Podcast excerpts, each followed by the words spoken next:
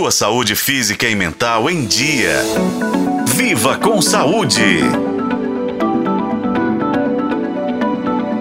Você já ouviu dizer que o intestino é o nosso segundo cérebro? É que esse órgão tem um papel importante em nosso bem-estar geral, porque extrai a energia dos alimentos, regulando os neurônios intestinais que, acredite você ou não, influenciam em nosso comportamento e nas emoções.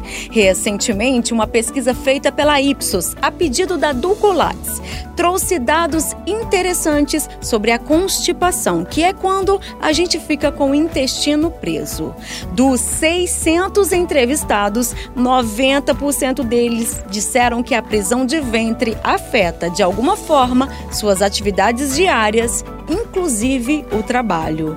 O estudo também mostrou que para 35% dessas pessoas, os sintomas da constipação mexem muito com o humor.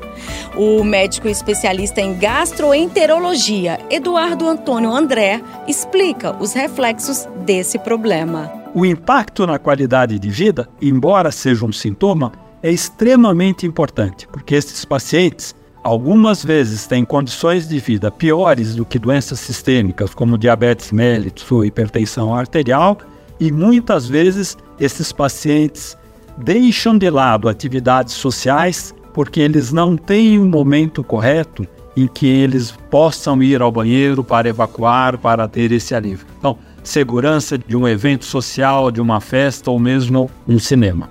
Pois bem, a constipação é um problema comum do sistema digestivo e acontece quando a gente vai ao banheiro menos de três vezes por semana. Isso pode ser causado por várias coisas, como não comer direito, não beber água o suficiente, tomar certos remédios, não fazer exercícios físicos e muito mais.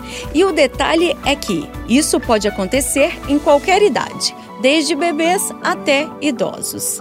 Então, cuidar do nosso intestino é fundamental para garantir que ele funcione bem e isso, por sua vez, pode fazer toda a diferença no nosso dia a dia. Eu sou Nubia Oliveira e este foi o podcast Viva com Saúde. Acompanhe pelos tocadores de podcast na FM O Tempo.